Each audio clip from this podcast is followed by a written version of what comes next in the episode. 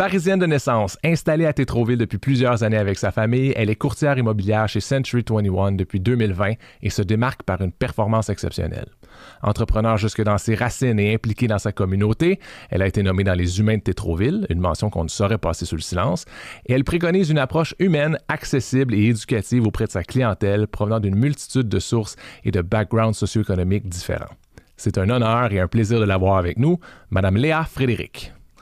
Bonjour Léa, merci beaucoup d'être euh, avec nous aujourd'hui. Bonjour Péa, ça va bien? Oui, ça va très bien, merci beaucoup.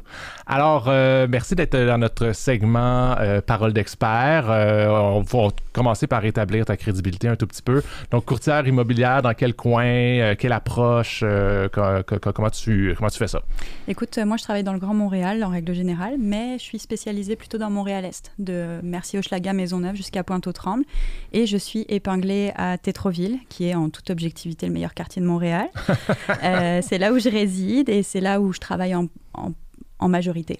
Avec, donc, avec des familles de ce coin-là, de ce secteur-là, beaucoup? Euh? Mais ce qui est génial, en fait, avec Montréal-Est, c'est que c'est un quartier qui est plein d'avenir. Les prix sont encore vraiment abordables, fait que pour tous les petits groupes de personnes qui ont des projets, que ce soit agrandir la famille, avoir un terrain pour le chien ou euh, un studio d'enregistrement dans le sous-sol, ben, si on veut avoir un peu plus de place, des fois, il faut se déplacer à l'Est.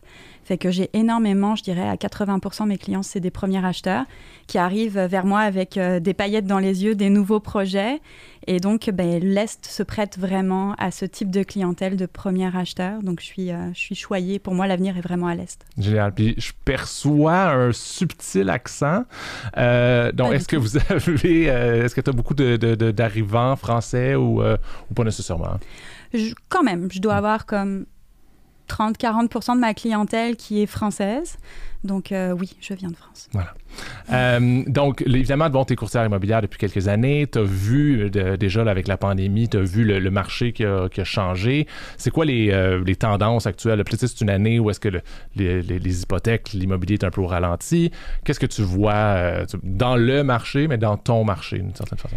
Écoute, le marché, en règle générale, est toujours un petit peu le même. Là. On a un premier semestre qui est assez intense, juillet, août beaucoup plus calme, puis ça repart en septembre.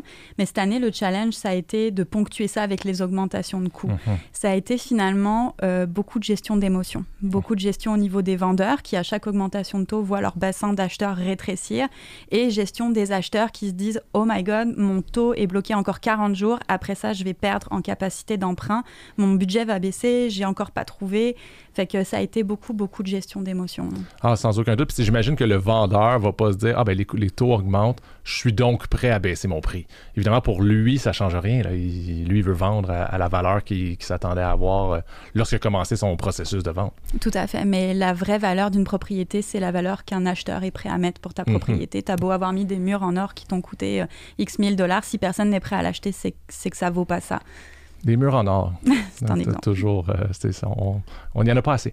Euh, dis-moi, donc, un premier acheteur, tu travailles beaucoup avec eux. C'est quoi les. Euh, qu'est-ce qu'un premier acheteur devrait faire, dans le fond, là, pour se donner les meilleures, les meilleures opportunités, les meilleures chances de pouvoir être capable d'embarquer dans le marché, d'être capable de faire son premier achat? Écoute, je dis pas ça pour te faire plaisir, mais effectivement, la première étape pour moi, c'est de se faire préqualifier c'est indispensable. C'est pas la peine d'aller magasiner une maison, de sortir de là avec le cœur plein de projets et finalement de se faire refuser par la banque, à part se faire briser le cœur et briser les projets. Ça n'a aucun intérêt. Fait que pour moi, la première étape, c'est vraiment d'aller voir un courtier hypothécaire, de se faire préqualifier et ensuite de ça, parler avec un spécialiste en immobilier, un courtier euh, immobilier de mhm. préférence, euh, pour qu'il vous donne en fait, avec votre projet, qu'est-ce que vous pourriez aller chercher de mieux en fait. Et la principale qualité d'un acheteur pour moi aujourd'hui, c'est d'être réaliste. Mhm. d'être réaliste avec son projet. C'est pas la peine de chercher une maison quatre chambres en centre-ville à 400 000. Vous, allez juste vivre des désillusions. Fait que notre rôle, c'est principalement d'apporter des comparables, de se dire voilà, c'est quoi qui s'est fait les derniers mois sur le marché et qu'est-ce qu'on va aller chercher de mieux pour toi? C'est intéressant ça. Est-ce que vous avez beaucoup de clients qui viennent vous voir avant leur précal? Ça m'arrive euh, la moitié du temps. Quand même. Quand même. C'est quand même assez fréquent. Oui. OK, ça, ça, me fait, ça me fait comme réfléchir. Mais dans le fond, donc, donc évidemment, on, le sait, puis oui, c'était de la musique à mes oreilles. quand tu dis que la ben première chose à faire, c'est d'aller voir un courtier hypothécaire. Euh, qu'est-ce qu'un euh, qu'est-ce qu'un courtier immobilier va après? Évidemment, à part l'évidence qui est de euh, cher courtier hypothécaire, arrange-toi pour que la transaction, moi, j'ai réussi à signer entre un acheteur et un vendeur, c'était réaliste, etc., etc. Arrange-toi pour qu'elle se fasse simplement, cette transaction de financement-là. Ça, c'est l'évidence. Mais à part ça, qu'est-ce qu'un courtier immobilier a besoin de la part de son partenaire courtier hypothécaire pour avoir une belle relation professionnelle pour que ça fonctionne bien. Mais je pense que comme toute relation, tout court, il faut arriver à être au même rythme et avoir euh, les, mêmes, euh, les mêmes valeurs de travail. C'est-à-dire que moi, je suis quelqu'un qui est très réactif. Quand mes clients me posent une question, s'ils n'ont pas la réponse dans l'heure, ils savent qu'il faut me relancer, c'est que j'étais en route et que j'ai oublié de leur répondre. Fait que ce que j'attends d'un courtier hypothécaire, c'est quelqu'un qui va me répondre à la même fréquence que moi je vais répondre à mes clients, qui va être au même rythme, qui va avoir la même motivation, qui va pas regarder sa commission, qui va voir le projet derrière l'humain, en fin de compte. Cette chaîne-là est toujours intéressante, d'avoir le client qui pose une question à son courtier immobilier, qui la pose au courtier hypothécaire, qui doit la poser au prêteur. Donc, des fois, a une, belle chaîne qui... Mais si une personne là-dedans n'est pas réactive, euh, tout le monde n'a pas de service. C'est ça. Moi, quand j'ai des acheteurs qui viennent vers moi en me disant qu'ils ont déjà leur courtier hypothécaire, wow, il va falloir qu'il gagne des points parce que d'entrée de jeu, là, il faut qu'il fasse ses preuves avec moi. Parce que tu es habitué de travailler d'une certaine façon avec tes partenaires. Exactement.